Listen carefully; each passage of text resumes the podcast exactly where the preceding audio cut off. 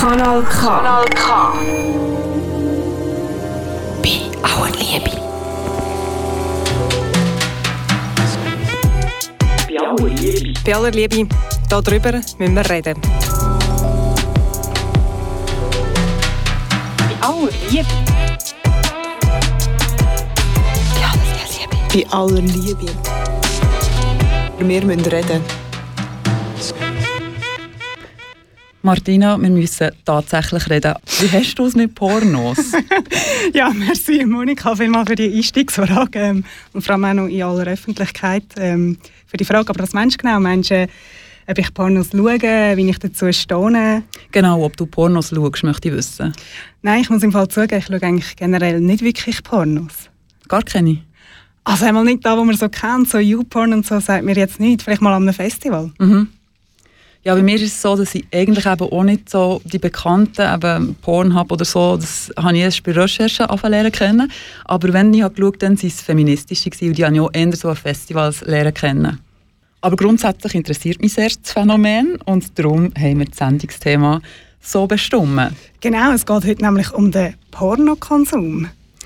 Genau, und mich interessiert daran sehr fest, wieso gibt es überhaupt so eine riesige Pornoindustrie? Also das Bedürfnis muss ja riesig sein. Welches Bedürfnis gibt es denn da bei den Menschen? Also wieso kommt man überhaupt dazu, das zu wollen? Und auch, was das für Auswirkungen hat auf die Sexualität von erwachsenen Menschen, wenn man viel Porno schaut. Und genau das sind ja Fragen, die man in der heutigen Sendung behandelt. Genau, die hören nämlich bei aller Liebe. Heute Mic ist Monika Hoffmann. Und Martina Waldis, Monika, wie bist du auf unseren Gast gekommen? Ja, ich habe ähm, letztes Jahr, etwa vor einem halben Jahr, so einen Artikel gelesen und mit einer Pornoforscherin und einer Paartherapeutin. Und sie sieht den Pornokonsum von erwachsenen Menschen sehr pragmatisch. Es ist eine Parallelwelt, die nichts mit der Realität zu tun hat. Das klingt ähm, interessant, äh, weil vor allem sagt man nicht eher, dass Pornokonsum eigentlich eine negative Auswirkung hat, gerade auf die Sexualität oder auch zum Beispiel auf Rollenbilder. Eben schon, und darum ist mir der Artikel so geblieben, weil ja, der widerspricht ja der eigentlichen Annahme, dass Porno etwas Schmuddeliges und Schlechtes und Verachtenswertes ist. Und die Pornoforscherin, die du heute eingeladen hast und zu diesen Fragen kann Antwort geben heisst Ursina Brun-Del Re. Genau, und bevor wir sie begrüßen, gibt es ein bisschen Musik. Wir hören «Slow» von Leonard Cohen und ich muss sagen, der hat auch ein eine Pornostimme. Bleibt dran!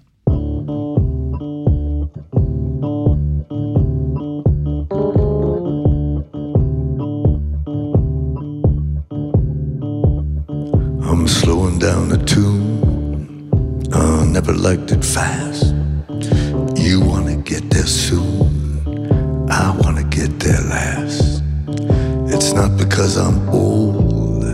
It's not the life I led.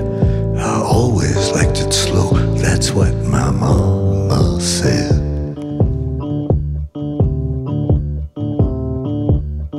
I'm lacing up my shoe I don't want to run.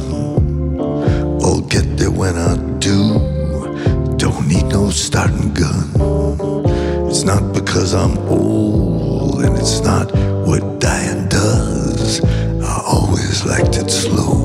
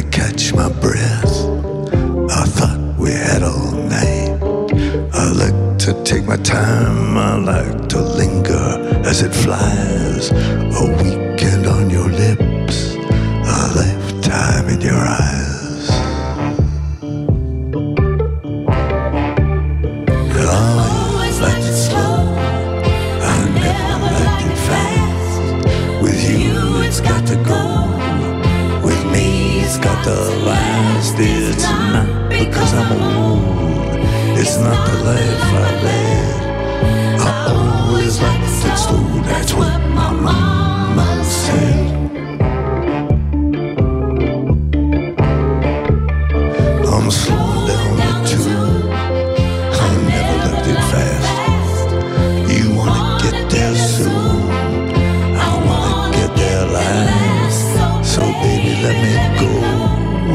You're wanted back in town.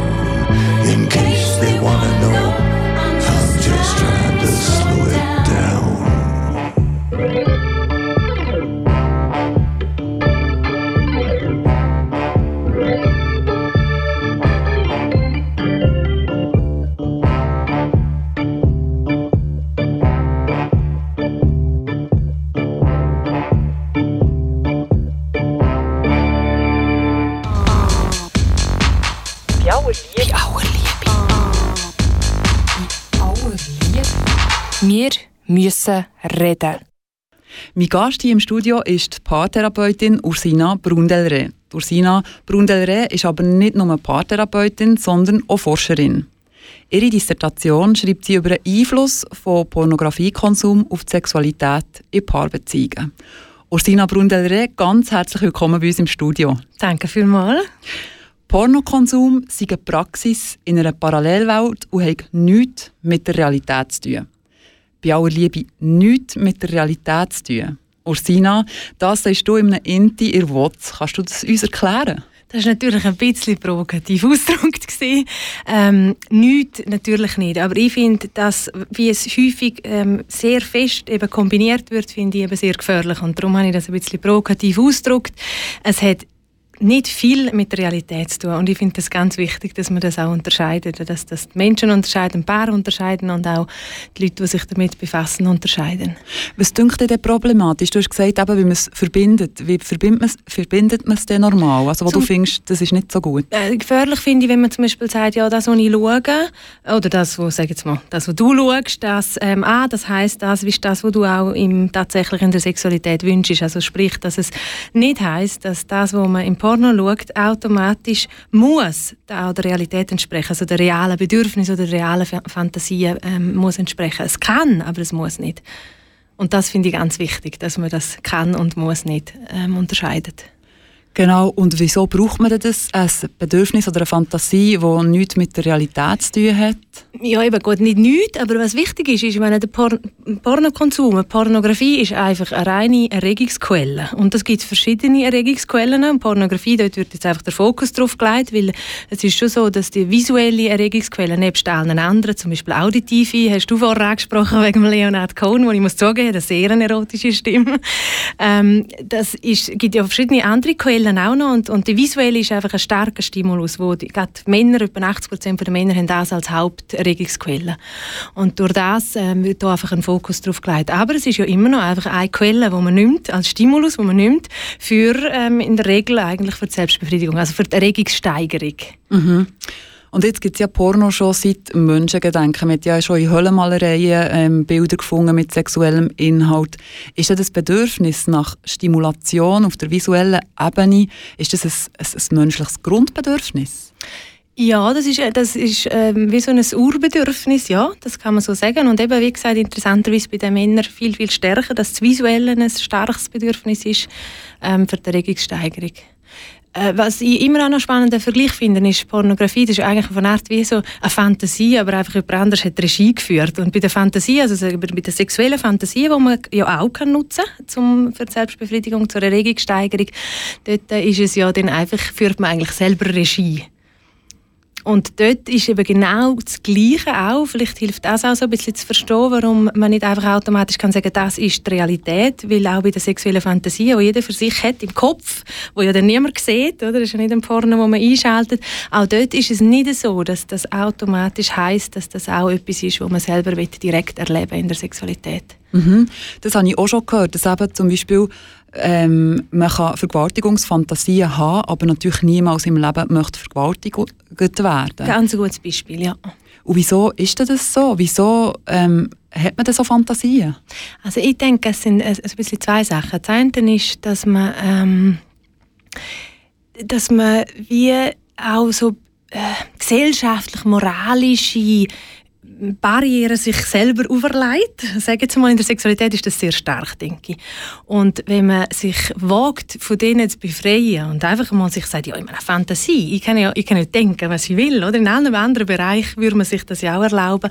Und in der Sexualität, weil dort die Gesellschaft über so viele Jahre so fest so der, der Schmuddel, der Grusig, das, das darf man nicht, auf die ganze Sexualität geworfen hat, ähm, also hat man dort noch viel, viel stärkere, viel engere ähm, Raster, wo man sich da verleiht. Und ich denke, rein jetzt mit der Fantasie oder eben dann auch bei den Pornos, ähm, kann man sich da ja auch erlauben zu sagen, ja, das, ich lohne das jetzt einfach mal breit und ich, ich genieße das, ich nutze das und das heißt ja nicht, dass ich das, ähm, das heißt ja nicht, das bin ich, also wenn ich so Gedanken habe. Aber kann man bei Porno wirklich von einer Fantasie reden? Weil du hast vorhin auch gesagt, es ist wie etwas, das man konsumiert, es ist vorgegebene Regie, man tut sich dem einfach bedienen. Und eine Fantasie, ich weiß nicht, vielleicht verstehe ich das falsch, aber eine Fantasie ist doch etwas, was in dir passiert, was du aus dir heraus entwickelst. Und Porno ist eigentlich das Gegenteil. Ja, das stimmt. Aber ich meine, der einzige, der, der, warum ich es verglichen habe, ist ja, dass auch bei den Fantasien heisst das nicht, dass das das ist, was man will. Nur darum habe ich den Vergleich gemacht. Ah, okay. Nein, natürlich. Ja. Fantasien, da will ich natürlich schon ein bisschen ähm, noch etwas dazu gerne sagen. Ist, dort, die sind ja eben viel, viel näher an dem, wo den eigenen Bedürfnissen, also, oder näher an dem, wo man sich eben vielleicht erlaubt, zu denken oder zu fantasieren. Und der Porno, das ist ja eben einfach nur konsumieren. Kann man, könnte man dir auch sagen, wenn man es ein bisschen überspitzt sagt, Porno zerstört die Fantasie? Das hat eine gewisse Gefahr, dass man, ähm, also die, das ist tatsächlich gesehen, das sind in meiner Praxis äh, äh auch, dann häufig auch Pornosüchtige begleiten, die ein bisschen davon wegkommen oder einfach, die selber finden, also man muss ja jetzt nicht von Sucht reden, aber die finden, ich, möchte, äh, ich schaue zu viel Porno. Und das ist ja eigentlich eine, eigene, eine subjektive Wahrnehmung, oder? Zu viel, was heißt zu viel? Und dann sagen sie, beschreiben sie ja so ein bisschen, ja, es geht nicht mehr ohne, ich kann nur noch mit dem Porno. Und ich, ich, es, ist, es ist eingeschränkt auf das. Und ich denke, das zeigt gut und das hat auch ähm, sieht man auch in der Forschung, in den Forschungsergebnissen, dass es die Fantasie so ein bisschen abstellt, oder? Ich finde immer auch noch spannend den Vergleich, wenn man, äh, sicher auch alle einmal schon erlebt, wenn man ein Buch äh, liest und dann macht man sich, macht man sich ja die Bilder selber. Man liest es ja nur, oder? Man, man liest nur den Text. Und wenn man nachher den Film schaut, dann hat man doch häufig so einen, einen Enttäuschungsmoment, weil das ist ja nachher vorgegeben. Und die Bilder, das sind nachher die, die einem der Film zeigt. Und das ist nachher viel eingeschränkter. Und ich denke, das ist eigentlich so ein bisschen der Effekt, der beim Porno auch passiert. Er nimmt eigentlich so ein bisschen die, die blühende Fantasie weg. Warum? Ich möchte nochmal zurückkommen zu diesem Bedürfnis in dieser Parallelwelt. Wieso hat man denn ein Bedürfnis, in so eine Parallelwelt zu flüchten? Das muss jetzt nicht unbedingt Pornos sein, aber du hast jetzt gesagt, 80 Prozent der Männer, aber ich habe in dieser Studie gelesen, 90 Prozent. 90. Ja. 90. Mhm. Das ist wahnsinnig viel und sicher unterscheidet sich da auch noch, wie viel das man schaut. Das sind ja nicht immer 90, die jeden Tag schauen, aber 90 Prozent der Männer, die Porno kon konsumieren, das ist ja schon noch krass. Wieso braucht man denn das, die Parallelwelt? Also jetzt zuerst mal noch mal so ein bisschen brechen. Eben grundsätzlich ist ähm, Sexualität für die meisten Menschen sehr äh, wichtig oder eben die Häufigkeit unterscheidet sich dann sehr, also sehr stark natürlich. Darum von Wichtigkeit reden ist vielleicht nicht ganz richtig, aber ähm, dass man einfach, dass grundsätzlich Solosexualität gelebt wird und der Porno ist einfach eine reine äh, Stimulanz dazu, oder? Das finde ich einfach mal noch wichtig, ähm, da dazu nochmal zu sagen. Und warum das so häufig gemacht wird, es ist ganz einfach. Es ist einfach, ähm, es geht viel schneller. Also mit dem Porno, das ist einfach ein starker Stimulus und das geht natürlich dann viel schneller, die Erregungssteigerung geht viel, viel schneller. Und das passt ja sehr auch zu unserer heutigen Zeit, oder? Wo, wo einfach, das muss ja auch alles viel schneller gehen. Will ich aber jetzt nicht auch alles so quasi schlecht reden von unserer Zeit. Ähm, das wäre ja schade, sondern man kann ja einfach sagen, es ist einfach eine effiziente Form von Erregungssteigerung. Und ich denke, das, das ist für viele, ähm, also das hat auch meine, haben auch meine Forschungsergebnisse gezeigt, wo ich nach dem Grund gefragt habe, warum man Porno, Pornos konsumiert einfach rein aus, ähm, aus äh, zur Masturbation, also zu der Erregungssteigerung. Sehr effizient. Es geht schneller natürlich, also eben bei den meisten Menschen geht es schneller, denn wenn man so starke Bilder, starke Stimulus hat, als wenn man zum Beispiel einfach eine erotische Geschichte lässt oder wenn man sich einfach mit dem eigenen Körper und mit dem Sinn beschäftigt. Genau. Und jetzt haben wir vorhin über die Männer geredet, eben 90 Prozent der Männer. Ich glaube, bei dir gelesen, 80 Prozent der Frauen, die du hast befragt, konsumieren Pornos. Ist das richtig? Ähm, die 80 Prozent, das ist das, was man weiß von den Singles. Also wenn man so die Gesamtzahlen anschaut. Und ich habe ja spezifisch nur Paar befragt und dort sind es ein bisschen weniger, 73 Prozent. Ist ja immer noch recht viel, weil das Vorurteil ist ja, dass einfach vor allem Männer Pornos konsumieren. Hat es dich auch erstaunt, dass so viele Frauen Pornos konsumieren? Nein, nicht erstaunt. Ähm, ich habe ja dann so ein bisschen noch hinterfragt, also ich habe ja die Gruppe rausgenommen von Frauen, weil die gibt es ja bei den Männern nicht, die, die quasi nicht schauen. Darum dort nur, habe ich nur die Frauen können untersuchen diesbezüglich. Ich habe die rausgezogen und geschaut, die, die nicht schauen, weil das finde ich eigentlich viel spannendere Überlegung, oder? Eine spannendere Frage, wo ja auch viel ähm, feministische Forschung sich damit auseinandersetzt. Ähm, ist es einfach, also schaut man nicht oder hört man, ich habe die die befragt, die aufgehört haben, also die mal geschaut haben und dann aufgehört haben, hören sie auf, weil sie einfach nicht das finden, was ihnen gefällt. Also sprich, ist einfach die Zielgruppe die falsch bei dem Mainstream-Porno. Ähm, es ist einfach die Zielgruppe die Männer und Frauen, für die Frauen gibt es einfach nichts. Und es ist ja so, dass haben sie nicht so beantwortet, die Frauen, sondern sie haben einfach gesagt, sie brauchen, sie, sie brauchen das nicht, sie, sie möchten den Stimulus nicht. Ähm, und das geht ja dann so ein bisschen zurück ähm, auf die grosse Vermutung, dass es dass es ähm, der Mainstream-Porno einfach nur für die Männer interessant ist. Da gibt es aber ja jetzt in den letzten Jahren ganz, ganz viele andere Bestrebungen, dass es viel auch feministisch, also das sind wieder ein zwei Themen, muss man auch wieder aufpassen, der feministische Porno und das andere ist ja einfach Pornos, die für Frauen spannend sind. Mhm. Genau. Jetzt nochmal zu dieser Häufigkeit, also korreliert die Zahl mit weniger Frauen, die Pornos ko äh, konsumieren, oder sie wirklich weniger ähm, Solosexualität leben? Nein, das ist nicht so, sondern sie, sie leben andere Solosexualität. Und das ist auch ganz gut schon erforscht. Und das passt jetzt so ein bisschen mit dem ganzen Porno auch, wo, sie eben, wo Frauen weniger schauen, weil sie weniger den visuellen Fokus haben. Und auch, weil sie die Solosexualität also jetzt reden, muss ich vielleicht noch schnell sagen, wir reden jetzt einfach von der großen Masse, oder? Also es gibt immer, wenn jetzt jemand im Publikum äh, jemand sitzt, der findet, ja, aber mir ist das ganz anders, ich schaue auch immer die, die Männerpornos, dann ist das selbstverständlich, gibt es das ja auch, aber einfach die grosse ähm, Menge, die, die, ähm, an Frauen lebt eine recht andere Solosexualität als Männer. Das heißt, sie nehmen sich viel mehr Zeit und sie, sie bauen es ein bisschen auf, sie freuen sich drauf, sie machen es auch einfach so ein bisschen als Entspannung oder als Genuss, mehr auch als Freude, so wie, oh, das gönne ich mir jetzt heute Abend und es dann auch in einer anderen Häufigkeit. Bei den Männern ist stärker, das haben auch meine Ergebnisse gezeigt, ähm, allermeistens, also in 95 Prozent der Fälle gehen an, einfach auch zur Entspannung, zum Frustabbau, Spannungsabbau, ähm, sowieso zwischendurch schnell und eben für das ist ja wieder der Porno gut. Weil das geht schnell und zack, zack. Also so wie als Entladungsmöglichkeit. Und das ist eine recht eine andere Nutzung von der Solosexualität. Oder also Nutzung und auch Auslebung von der Solosexualität. Und wie erklärst du das? Hat das körperliche Gründe, also physiologische Gründe, jetzt, äh, dass man sich so äh, so die Solosexualität auslebt? Oder ist das auch einfach ein kulturelles Konstrukt, wie Frau, dass sich Frauen zum Beispiel mehr eben eine Geschichte vorstellen, sich Zeitlen und Männer mehr schnell einfach abspritzen? Äh, ich glaube, es ist wirklich ein bisschen beides. Also natürlich werden rein anatomisch ist ja der Penis so wie klarer im Fokus und wird auch wie so einfacher zu nutzen sein, oder? Als wenn jetzt ein Mädchen ähm, irgendwann einmal äh, ihre Geschlechtsteile entdeckt, da braucht es einfach, es braucht tatsächlich schon von ganz Anfang an in der sexuellen Entwicklung, es braucht mehr Zeit.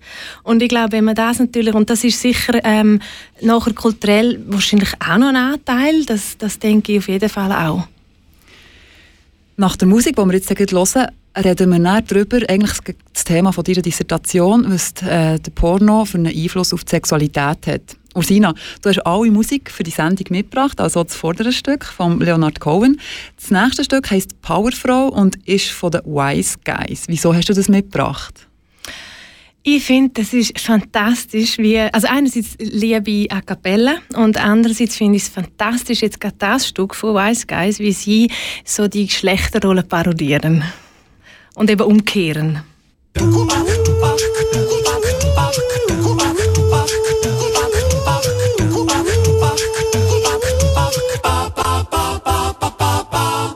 Ich wecke sie mit meinem fröhlichsten Lachen. Aufstehen, Schatz, Karriere machen. Im Schrank liegt eine frisch gebügelte Hose. Tomaten, Mozzarella und Basilikum sind in der Tupperdose. Sonne scheint. Ich nehm den Lamborghini, heute wird es spät.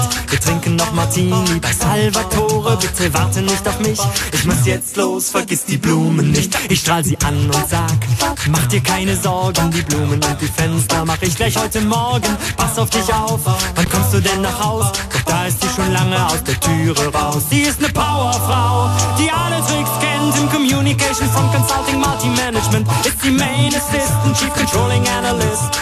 Ich hab bis heute noch nicht verstanden, was das ist. Doch sie weiß, dass sie sich auf mich verlassen kann. Hinter jeder starken Frau steht ein fleißiger Mann.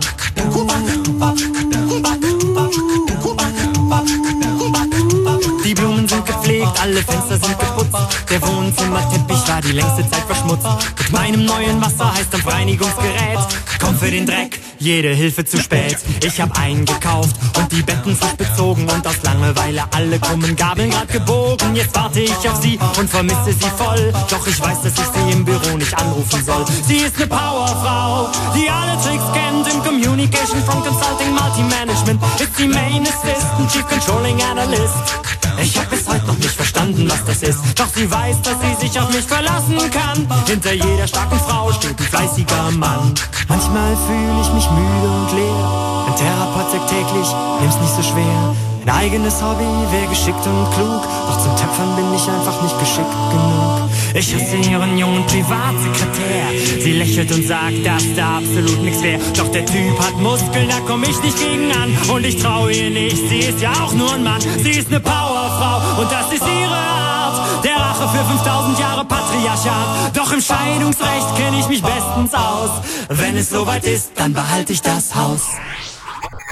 Kanal K. Richtig gutes Radio.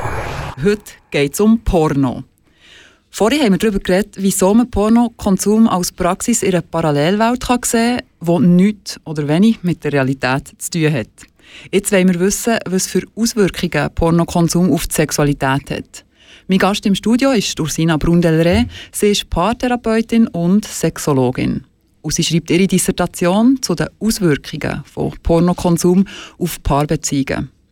Ursina, wie bist du überhaupt auf das Thema gekommen? Ähm, ja, eigentlich haben Patienten, Klienten mich darauf gebracht. Und zwar ähm, habe ich immer mehr Paar oder auch Einzelpersonen gehabt, die gekommen sind und gesagt yes, sie haben herausgefunden, mein Mann schaut jeden Abend, wenn ich ähm, vor ins Bett komme, Pornos.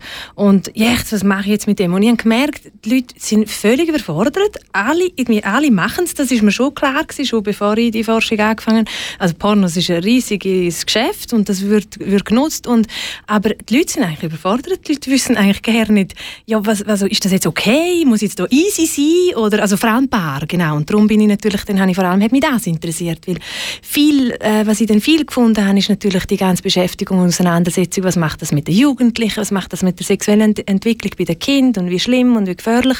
Und dann habe ich aber herausgefunden, bei den Erwachsenen, bei den Paaren ist das einfach das irgendwie, da gehen wir davon aus, dass, dass ähm, das weiß man, wie man das handhaben soll. Und haben gemerkt, das ist offenbar nicht so. Und es ist aber auch noch nicht so erforscht, hast du gesagt? Genau, ich habe dann auch gefunden, gerade eben zu Paar ähm, gibt es sehr, sehr wenig. Also jetzt im Laufe der letzten Jahre, wo ich dann jetzt ähm, schon drin forsche, jetzt gibt es immer wieder ähm, mal eine Studie, aber es gibt sehr wenig, auch im deutschsprachigen Raum vor allem. Und wie muss ich mir das vorstellen? Sind denn die Paar als Paar zu dir in Therapie gekommen oder als Einzelperson und dann hast du gemerkt, ah, es ist bei beiden ein Problem, aber sie reden nicht zusammen? Oder kommen die von Anfang an als Paar zu dir? Nein, das ist ja noch lustig. Paar ähm, zusammen sprechen sie das Thema nicht an. also da muss ich nämlich ein bisschen nachhelfen. Ähm, aber nein, sie kommen allein und sagen, ich finde es irgendwie schwierig oder ich mit mir, also eben die Männer dann häufig mit, mit ähm, zu, für sie zu häufigem Konsum oder Männer kommen und sagen, meine Frau hat mich geschickt, da habe ich sehr viel, äh, wo sie so, wo so kommen oder eine Frau kommt und sagt, ja, also das verunsichert mich extrem und was, was muss ich jetzt stellen oder muss ich so tun, wie ich es nicht merken oder was mache ich jetzt da? Und was sagst du dann aber? Ja, am Anfang habe ich immer nicht gewusst, was machen. Nein. Ähm, und dann habe ich angefangen zu forschen und habe mich wirklich damit auseinandergesetzt. Und inzwischen, ähm, ja, da kann ich jetzt nicht eine Antwort geben. was willst du genau wissen? Zum Beispiel, wenn eine Frau kommt und sagt, hey, mein, mein Mann schaut die ganze Zeit Pornos oder mein Freund schaut immer Pornos, ist bei ihm etwas falsch oder findet er bei mir nicht, was er sucht? Äh, Okay. was, was, was, wie kannst du mir helfen? Ja, also bei den Frauen denke ich geht es generell, also sicher los ich natürlich die individuelle, Geschichte natürlich auch noch, aber wenn es jetzt ein bisschen genereller sagen, ist bei den Frauen meistens ein Thema auf Aufklärung. Also dass man einfach auch ihnen muss sagen, ähm, Paarsexualität, und das ist ein ganz wichtiger Grundsatz, Paarsexualität ist nicht gleich Solosexualität und schließt dann auch nicht aus. Und es gibt immer noch, das, ist, äh, das hat mich noch recht erstaunt, so die Idee in den Köpfen, ja, wenn wir gute Paarsig sind, dann, dann braucht ja meine Mann oder meine Frau ja keine, keine Solosexualität. Für was auch? Also das ist ja, dann ist sie ja abdeckt und befriedigt. Und das ist äh, mal so wie eine, sozusagen, eine Aufklärung, die ich dann mal den Frauen mache. Und nachher kommen wir zum nächsten Schritt und dort bei den Pornos, das ist ja dann, dann sagen sie dann vielleicht so, ja, okay, gut, dass er, dass er Selbstbefriedigung macht, mit dem kann ich ja noch leben, ich muss ja nicht gerade wissen, aber, ähm, aber das mit den Pornos, das ist ja dann irgendwo, ist das ja auch wie ein Fremdgehen und natürlich hole ich dann zuerst einmal ähm, auch sie ab in dem, dass das ja auch auf eine Art verständlich ist. Also ich sage nicht einfach, ja, das ist doch kein Problem, sondern das sicher auch mal so ein bisschen nachfragen und nachher aber schon auch, dass ich versuche, den Link zu machen und eben zu sagen, ja, das hat aber ja nicht, nicht viel damit zu tun mit den Wünschen, wo, wo ihr Mann ähm, mit ihnen in der gemeinsamen Sexualität hat, sondern das ist einfach wie sie, so wie wenn er Sport machen und nachher einfach noch schnell ähm, geht duschen oder so, ähm, nutzt er vielleicht auch die, die Solosexualität mit den Pornos. Und das ist aber dann äh, natürlich auch noch ein bisschen heikel. So, ich finde es ganz wichtig und ich lade meistens dann auch die Männer noch dazu ein, weil die Information, das ist einfach mal so eine erste ähm, eben so ein bisschen Aufklärung und nachher ist es aber auch wichtig, dass man dann ja miteinander, mit dem Paar auch schaut. Ist das überhaupt so? Also sagt, ähm, bestätigt der Mann das auch und dann ähm, kann dann auch so ein bisschen Paar, Paar, ähm, Paarprozess auch stattfinden. Und kommen Sie dann, also wenn das Thema wird bei dir, ist, kommen Sie dann, weil es ein Problem mit der Sexualität gibt? Oder geht es meistens um ganz etwas anderes und er wird so Thema. Also kann man sagen, ähm, wenn die Frau jetzt zum Beispiel, das könnte man natürlich auch vom Mann ähm, sagen, wenn er irgendwie ein Problem hat mit dem, aber wenn die Frau jetzt ein Problem damit hat, dass der Mann Porno konsumiert, ähm, hat das einen Einfluss auf ihre gemeinsame Sexualität? Ja, das kommt dann aber erst so langsam raus. Also das ist jetzt auch, das ist auch spannend. Das ist etwas, wo ähm, wo wirklich gerade Frauen nicht gerade, nicht gerade mit dem kommen. Die müssen wie zuerst auch Vertrauen aufbauen. Das ist aber auch generell in der Psychotherapie auch so, finde ich. Hingegen Männer, die kommen und sagen im ersten Satz, ich habe ein Problem mit Pornos. Also, also so, generell. Ähm, es gibt immer auch Ausnahmen.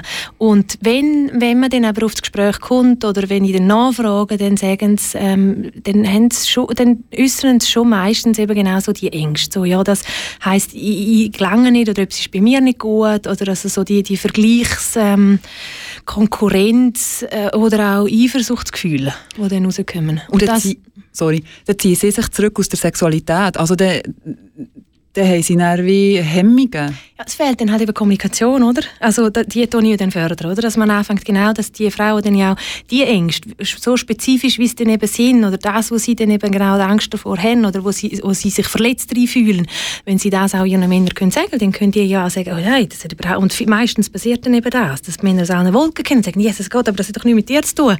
So, also das, das ist eigentlich vielmal ein ganz sehr erlösender Moment, wenn dann das stattfindet. Und bei den Männern, wenn sie zu dir kommen und sagen, hey, ich habe ein Problem mit Porno, ich schaue zu viel, sagen sie das, weil sie finden, also es beeinflusst meinen Alltag, oder sagen sie das, weil sie finden, es beeinflusst meine Sexualität mit meiner Partnerin? Jetzt muss ich ganz schnell noch zu der vor, vor, vorigen Frage noch mhm. etwas ergänzen bei den Frauen, dass sie, ähm, ob das ihre Sexualität beeinflusst. Also sie, es ist nicht nur unbedingt ein Rückzug, den du vorher angesprochen hast, sondern es ist ja auch, dass sie ähm, dann wie das Gefühl haben, ähm, ja, muss ich etwas anderes machen? Oder, also es sind so, sind so diese Sachen. Jetzt zu den Männern. Ähm, ob sie, helfen wir nochmal schnell. Wenn sie zu dir kommen und sagen, ich schaue zu viel Pornos, ist es, weil sie finden, es, es, es lässt mich nicht mehr normal leben, weil ich bin süchtig, oder ist es, weil sie finden, ich habe meine Sexualität mit meiner Partnerin, die hat sich auch verändert und ich bin nicht mehr zufrieden? Beides. Und das ist ja genau das, was ich mir Forschungsfrage angehen wollte. Also in welche Richtung geht jetzt der Zusammenhang, oder der, der ja so häufig erforscht wird, dass es einen negativen Einfluss auf die Sexualität in der Partnerschaft hat, oder eben umgekehrt. Also wenn man nicht mehr zufrieden ist in der Sexualität, fängt man dann an, mehr Pornos zu konsumieren und sich irgendwelche Fantasien dort zu holen. Was hast du herausgefunden? Ja, die Richtung kann man äh, mit einer Querschnittstudie natürlich nicht, äh, nicht erforschen, aber ich habe Hinweise darauf, dass es ähm, in die Richtung geht, dass der Pornokonsum die gemeinsame Sexualität ähm, beeinflusst und das ist auch von vorherigen Studien ähm, gibt es da schon auch Ergebnisse. Also man kann auch sehen, dass es so gewisse Abstumpfung gibt. Auch das ist ja genau das, was die Frauen auch davor Angst haben. Also quasi mit mir, es muss immer verrückter sein, was wir zusammen machen, weil, weil das, was man in den Pornos sieht, das ist ja ähm, äh, das ist ja viel exklusiver oder viel, ähm, viel ähm, pff, ähm, eben ein bisschen krasser oder wie man das will sagen. Jetzt ist Porno ja etwas, das man konsumiert von außen und in Sexualität geht es ja sehr fest in der Paarsexualität um den Körper und um beide Körper. Ähm, was für Auswirkungen hat der Porno auf die Wahrnehmung vom eigenen Körper und vom Körper vom Gegenüber? Das ist eigentlich genau so die, die zentrale Frage und da, dort in der, genau in dieser Wahrnehmung gründet eigentlich auch meiner Meinung nach das einzige Problem, wo, wo kann entstehen bei der Pornografie, wenn das zu häufig stattfindet, dass man eben nur noch im Aussen ist und dass man nicht mehr wahrnimmt, oder? Und dann tatsächlich, ja, wenn man natürlich nur noch so Solosexualität lebt, dass man nur noch mit dem Porno und nur noch im Bild ist und überhaupt nicht mehr spürt, was man da eigentlich überhaupt macht mit den Händen oder mit seinem Körper, dann gibt es tatsächlich so wie eine Entfremdung vom eigenen Körper und dann hat es überhaupt überhaupt nicht mehr Sinnliches. Und dass man dann, wenn man das zu einer Routine würde, nur noch, dass nur noch so macht, dass man dann auch in der gemeinsamen Sexualität so ein bisschen wie verlernt, den eigenen Körper zu spüren. Und so, ähm, es gibt jetzt sogar einen Begriff, Pornography-Induced Erectile Dysfunction, so gibt es ja genau auch Was die... heißt das übersetzt? Ähm, also Pornografie-induzierte erektile Dysfunktion, also Erektionsproblem wegen Pornos. Und das ist eigentlich so zu erklären, dass wenn ähm, das Erektionsproblem gibt oder eben auch Unlust, das ist ein anderes Phänomen, das häufig in Zusammenhang gebracht äh, wird mit, Pornogra mit häufigem Pornografiekonsum, dass eben durch die Wahrnehmung, ähm, wo man eigentlich nicht mehr beim Körper hat, dass dann eben eigentlich es nicht mehr funktioniert, oder? Sozusagen jetzt bei der erektilen Dysfunktion. Aus ratest du nach so ein paar? Also Einzelpersonen und Paar eigentlich das Gleiche. Also einerseits eben das Kommunizieren, das miteinander darüber reden, über die Ängste auch, das ist jetzt bei den Paaren ein bisschen spezifischer. Und jetzt aber auch allgemein, einfach einem Mann, der jetzt allein kommt ähm, und, und ähm, merkt, ich habe ein Problem mit dem Pornografiekonsum, weil ihn wie zu häufig also so etwas Suchtartiges kriegt. Und aber auch, weil er merkt, dass es irgendwie auf die gemeinsame Sexualität einen negativen Einfluss hat, ähm, dass es unbedingt auch wieder eigene Fantasien braucht und dass es, äh, dass es Solosexualität dort leben auch einmal ohne Porno, dass sie, wenn sie Pornos schauen, auch mal ein bisschen üben, wie, wie ähm, gleichzeitig noch wahrzunehmen, was sie spüren und nicht nur zu schauen. Also es sind so ein bisschen verschiedene Techniken oder verschiedene Ebenen, die ich ansetze. Mhm. Wo man den ganzen Körper wahrnimmt und nicht bei Männern jetzt nicht nur den Penis oder so? Ja, das ist auch etwas grundsätzlich in der Sexualtherapie. Wir reden nach der Musik noch darüber, was von dir aus gesehen ein gesungener Umgang mit Pornografie ist. Jetzt machen wir eben noch mal eine kurze Pause. Das nächste Stück, das du hast mitgebracht hast, heisst Pazifik von Jonathan Schmidt. Und ich habe eine kleine Vermutung, wieso du diesen Song hast rausgelesen Aber sag du uns, Ursina, wieso? Ja, ich bin halt irgendwie gleich eine Highway-Bündnerin und irgendwie der hätte einfach müssen sein. Ich finde ihn cool.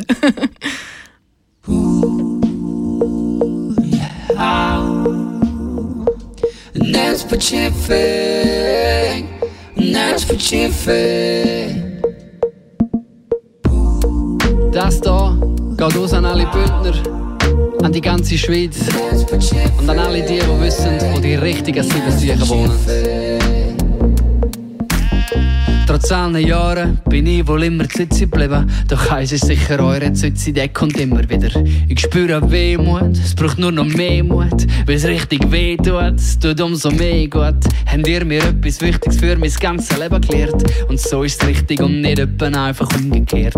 Der, der im Leben immer wieder schön Pazifik nimmt, ist der, der bis am Ende von seinem Leben immer gewinnt. Ihr habt mich gelehrt, dass das Leben ein Quadrat kann sein. Solange wir breit nimmst, Pazifik schießt nicht immer drin. Nimm's Pazifik, nimm's Pazifik.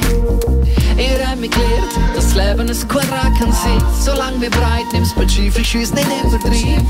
Nimm's Pazifik, nimm's Pazifik. Ich werd's vermissen, die wunderschöne Bergkulisse. Und erst recht dann, wenn's mit unerhörig wird. Wenn der Nebel mir direkt auf meine Abhälligkeit. Denk ich an euch und die Sonne, an eure Zweisamkeit. Ich werd's vermissen, der einzigartige Dialekt in dieser harten Sprache ist an weichen Kern versteckt. Mit euren Herzenfreunden ist es doch immer gleich. Man muss euch gewinnen, aber dann ist die Freundschaft ewiglich. Wie euch vermissen, ihr sture Bündnerböck.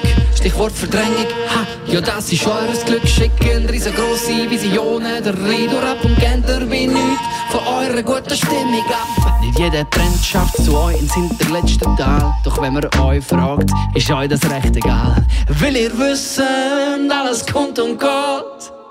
Nur das, was zählt, ist der Moment, wo aus der Ruhe entsteht. Ihr habt mich gelehrt, das Leben ein Quadrat kann sein. Solange wir breit, nimm's Pazifik, schieß nicht im Vertrieb.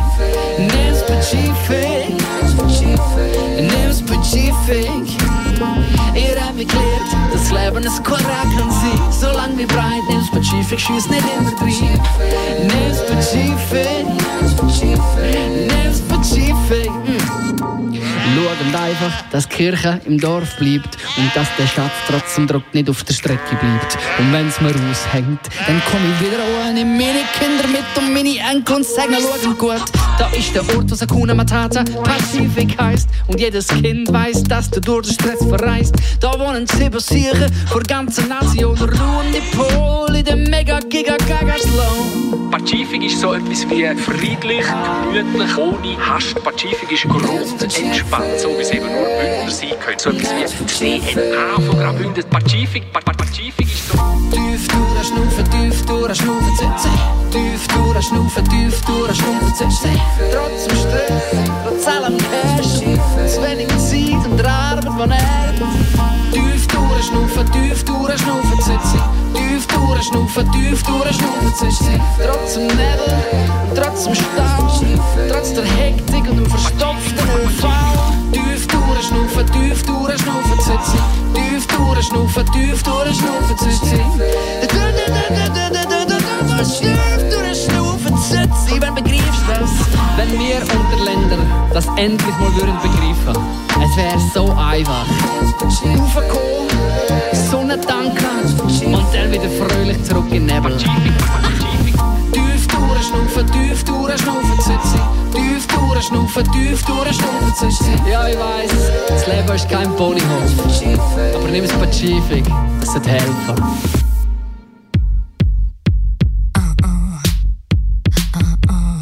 Bei aller Liebe. Aber wir müssen reden. Du hörst bei aller Liebe zum Thema Pornokonsum. Mein Gast ist Paartherapeutin Ursina Brundelre. Wir haben vorher darüber geredet, warum Menschen Parallelwelten wie Pornos brauchen und welchen Einfluss Pornokonsum auf die eigene Sexualität hat. Die Ursina Brundelre findet, man sollte unbedingt mehr über Pornografie reden. Bei aller Liebe, das machen wir hier. Ursina, warum ist es dir so wichtig, dass man mehr über Pornografie redet? Also einerseits einmal rein aus, aus meiner Forschungsarbeit habe ich herausfinden, dass, ähm, dass die sexuelle Kommunikation gefördert wird über den Pornografiekonsum und ich finde nebst all dem, was wie schlecht Pornografiekonsum, was alles für negative Effekte kann haben, finde ich es eben einfach auch mal wichtig, dass man auch die äh, beleiteten Forschungsergebnisse, dass man einfach auch über die redet. Also dass es Pornografiekonsum, wenn man darüber redet, auch kann zu mehr Wohlbefinden in Paarsexualität führen und eben zu mehr sexuellem Experimentieren zum Beispiel und ganz wichtig, vor allem bei den Frauen auch zu einer ähm, zu mehr herausfinden von den eigenen Bedürfnissen, von den sexuellen Bedürfnissen. Also tatsächlich, Pornografie kann auch helfen. Gerade darum tun ich Frauen viel auch ermuntert, um doch einmal ein Porno zu schauen und verschiedene Pornos zu schauen, auch mal Mainstream-Porno, um herauszufinden, hey, was finde ich, nein, was überhaupt, geht gerne nicht und ah, das finde ich noch spannend, habe ich gar nicht gewusst und so, das, das fehlt häufig immer noch so ein bisschen bei den Frauen und das finde ich wichtig, dass man sie da auch ein bisschen ermuntert. Jetzt sind extrem eben fast nicht Porno schauen oder fast eine Sucht entwickelt zu Porno. Ja, immer ein bisschen schwierig. Aber was empfiehlst du, wenn du jetzt unseren Hörerinnen oder Hörern müsstest sagen, was ist ein gesunder Umgang mit Pornografie? Also jetzt jemand, der zum Beispiel gar nicht Pornos schaut, wie Martina vorhin gesagt würdest du ihr sagen, ja, schau mal ein bisschen Pornos, weil vielleicht entdeckst du etwas, was du gar noch nicht hast kennen. Ja, aber wenn jetzt Martina sagt, ich bin zufrieden so, dann würde ich jetzt niemandem sagen, du mach doch das. Aber wenn jetzt jemand kommt, doch irgendwie, und wenn sie mich jetzt direkt fragt, dann, nachher, und dann, dann würde ich durchaus sagen, ja, ja man schadet sicher nicht. Es schadet sicher nicht, weil man findet sicher etwas raus. Ganz sicher. Und wenn es nur ist, dass du herausfindest, boah, nein, das, ich, das ist überhaupt nicht für mich. Und dann hat man doch auch etwas herausgefunden. Oder vielleicht auch, wenn man in einer Partnerschaft ist, dass man auch vielleicht auch ein bisschen Verständnis hat, auch sich so ein bisschen einfühlen kann oder auch mehr will dann vielleicht erfahren, warum der Partner vielleicht Pornos schaut. Genau, und äh, Porno ist ja wie ein kleines Tabuthema, aber gleich auch nicht. Also man hat irgendwie das Gefühl, wir sind eine sexualisierte Gesellschaft und man kann doch darüber reden oder alle schauen mhm. Pornos oder irgendwie auf dem Handy von den Jugendlichen sind Pornos oder der Filmfestival, jedes coole Filmfestival hat noch einen Porno-Short irgendwie ähm, Abschnitt. Aber wieso? Es ist ja eigentlich überhaupt nicht enttabuisiert. Nein, überhaupt nicht. Und wieso ist das immer noch so wahnsinnig ein Tabu bei uns? Das ändern wir jetzt ja. ähm, ah, ja, also das geht zurück natürlich, dass Sexualität immer noch, äh, sicher immer noch sehr ein intimes Thema ist, wo die meisten Menschen nicht gewöhnt sind, um darüber zu reden. Und das, hat, da, das, da muss man ganz klar auch sehen, da können wir als, ich sage jetzt mal, ähm, als Eltern oder auch als Pädagogen, als Lehrer natürlich, aber es fängt ja noch früher an, das fängt halt doch bei den Eltern an, ähm, bei den Kindern ganz viel anders machen. Und da gibt es heute, heute viel auch ähm, mehr Aufklärung darüber, dass man eben, ähm, wie man äh, zum Beispiel auch nur schon über Geschlechtsteile redet oder wie man über, äh, darüber redet, über Solosexualität und, und dass man dazu ermuntert. Und das ist, das ist eine riesige Aufgabe an uns Eltern, möchte ich allen noch, da nochmal sagen. Weil da kann man wirklich einen Unterschied machen, um dort eben enttabuisieren, dass es, dass es ähm, normal wird, dass man darüber redet. Das heißt ja nicht, dass alles gut ist, eben ganz wichtig beim Pornokonsum, der hat gewisse Gefahren, logisch, aber man kann nicht die Augen davon zumachen, weil man kann kein Kind, und ich habe ein paar daheim von denen, und man kann die nicht davon abhalten, von diesen Geräten und vom Internet, und dann ist man auf dem Porno. Genau, Kinder und Jugendliche mit Pornos, das ist nochmal ein ganz anderes Thema, haben wir jetzt bewusst in dieser Sendung ja. nicht thematisiert. Aber bei Erwachsenen, ähm, wo, wo jetzt, wenn zum Beispiel jetzt ein Mann zu dir in Therapie kommt und sagt, ich habe Tendenz, um sehr viel Pornos zu schauen, ich möchte gerne weiterhin Pornos schauen, aber ein gesungen, ein, in einem gesungenen Verhältnis, was ratest du dem? Ja, der kommt eben, das gibt es eben nicht. Zuerst muss ich ja die Männer dazu bringen, dass sie ihnen sagen, ja, aber gesund ist nicht nichts. Also sie kommen ja und finden, ähm, geht gerne und ganz aufhören und so ein bisschen Kaltentzug und, und die Geschichten, oder? Oder sind vielleicht auch in einer Suchtberatung gewesen, und dort ist das eher halt so ein bisschen aus und ich mit ihnen dann eben auch ein realistisches Ziel formulieren, wo dann auch für die Partnerin stimmt, wenn sie eine noch im Hintergrund haben, wo, wo auch noch mitredet über das Thema. Und ähm, ein gesunder Umgang heißt dann eben zum Beispiel eben auch mal, also am Anfang fange ich mit ganz kleinen Aufgaben an, dass sie so mit Gespür, ähm, Achtsamkeitsübungen und ähm, einmal der Porno weglassen oder einmal ähm, sich dann eben ganz bewusst darauf konzentrieren. Ich, schaue, dass, ich mit, dass sie anfangen zu spüren, indem ich sie frage, ja, was ähm, äh, bist du oder sind Sie im, im Porno Darsteller oder schauen Sie zu, sind Sie als ähm, Zuschauer und all diese Fragen, die regen an, um mehr, mehr, das, äh, mehr zu spüren. Und so sind wir schon eigentlich im Prozess drin. Mhm, das ist dann egal, ob sie in einer Paarbeziehung sind oder nicht. Es geht ja. mehr um die eigene Sexualität entwickeln oder lernen kennen oder sich damit auseinandersetzen. Richtig. Und dann auch noch, dann, das Nächste ist eigentlich so ein bisschen das mit den Hürden, die ich vorher angesprochen habe im ersten Teil, dass wenn man so, wenn sie ganz starke Verbot sich selber gehen, zum Beispiel, das darf ich ganz sicher nicht schauen oder, oder auf keinen Fall das, dann umso mehr ist ja dann die Anzeichnung und umso mehr wird dann genau das im Porno geschaut und dass ich dort auch ein bisschen ent entschämen oder enttabuisieren auch. So ein bisschen zum eben ihnen auch sagen, hey, ja grundsätzlich, das ist ja wie, das, das heisst nicht, dass, dass man das nachher auf die Straße geht und, und sich nachher jemanden sucht, wo man das genau kann machen kann. Und das ist ja auch noch spannend, eben, das hast du auch gesagt, das ist, dass Männer oft ein schlechtes Gefühl haben, wenn ja. sie Porno konsumieren. Und es ist ja schon erstaunlich, dass so viele Männer Porno konsumieren und ja eigentlich auch die meisten ein schlechtes Gefühl dabei haben. Richtig. Und dort sieht sie eben auch an, das gehört für mich auch zu einem gesunden Umgang, dass man auch die Einstellungen so ein bisschen wie ähm, ähm, ähm positiver macht, sozusagen. Mhm. Also ein gesunder Umgang ist für dich eine positivere Einstellung, aber gleich eine kritische zum Pornografiekonsum, zum eigenen Körper und auch Fantasie zulassen und auch Fantasie entwickeln. Oder würdest du da etwas... Nein, absolut so. Und auch eben, eben durch, durch das auch näher zu den sexuellen Bedürfnissen kommen. Und eben schon auch eine gesunde Dosis. Also, also von der, rein von der Häufigkeit her, das ist sicher auch etwas, was ich mit Ihnen bespreche. Weil dort sieht man ja dann auch, ob es so ein bisschen Sucht, Suchtcharakter hat, wenn es wie so, ähm, wenn die Befriedigung noch nicht anhält. Und das gibt es eben häufig dann beim Porno auch. Es ist zwar, hat eine Entladung gegeben, rein körperliche, mit einem Orgasmus, aber es ist wie nicht, nach fünf Minuten müssen sie wieder das ist ja so denn das, was, wo man dann doch so eher von einem suchttätigen Konsum redet. Und darum eben, ähm, also Qualität anschauen, von wie, wie läuft denn die Selbstbefriedigung ab mit dem Porno dazu und ist das eine Qualität, also kann man da noch etwas ändern und dann eben auch ähm, automatisch auch bei der Häufigkeit sich dann etwas ändert. Also sich auch, da könnten Männer sich bei der Frau ein bisschen etwas abschauen und sagen, ja, ich nehme mir mal Zeit und man kann ja das andere, so das schnelle Abspritzen kann man ja gleich noch machen und noch schnell vor dem Arbeiten, aber dass man sich vielleicht eben das andere, also in der Sexualtherapie schaue ich dann wirklich auch das andere an. Ich versuche es auch vielleicht zu vergleichen mit einem schnellen ähm, Fastfood im McDonalds, wo man einfach so Drive-Thru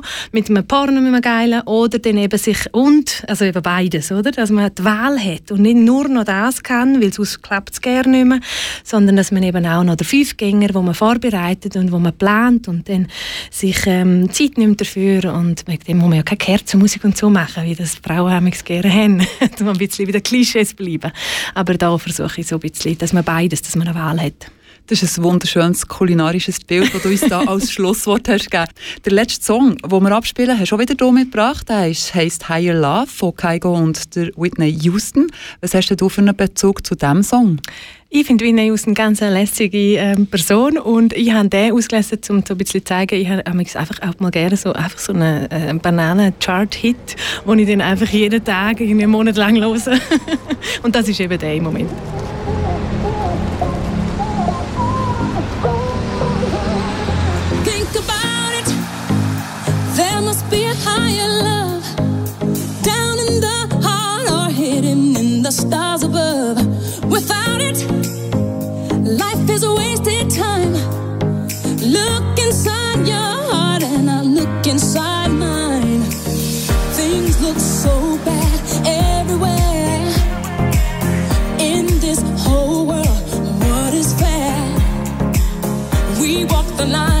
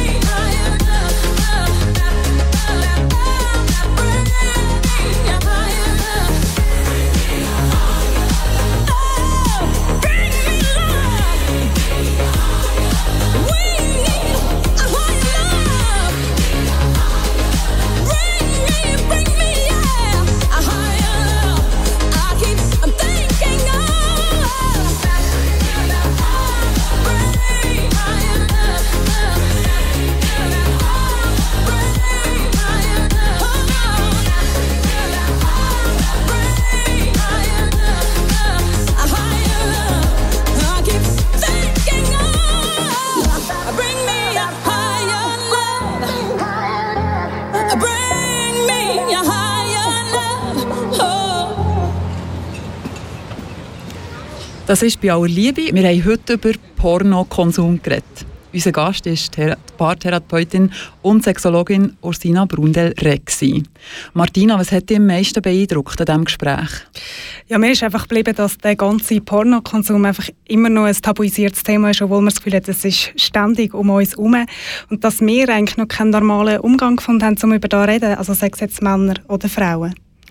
Genau, und mir, was mir mega ist geblieben ist, Rosina hat gesagt, eben Pornokonsum kann man vergleichen mit Fastfood konsumieren und es ist völlig okay, wenn man zwischendurch mal irgendwie ein Big Mac nimmt, aber dass man einfach nicht vergisst, zum Genießen und Essen gehört auch Einkaufen, bewusst einkaufen, zubereiten, fünf Gänger machen, den genießen und das Glas wieder zu trinken und dass man einfach nicht vergisst, Porno kann man machen, es ist auch nicht so schlimm, aber es ist nicht eine gesunde Ernährung, wenn es einseitig ist. Ja, und wer nicht alles mitbekommen hat von diesem Talk, kann das gerne jetzt Zeit nachhören. Du findest uns auf Facebook oder Instagram. Merci nochmal, seid ihr dabei gewesen. Am Mic verabschiedet sich Monika Hoffmann. Und an der Technik Martina Waldis. Bei aller Liebe. Bei aller Liebe. Bei aller Liebe, darüber müssen wir reden. Bei aller Liebe. Bei aller Liebe. Wir müssen reden. Kanal K. Tonangeber seit 1987. 1987.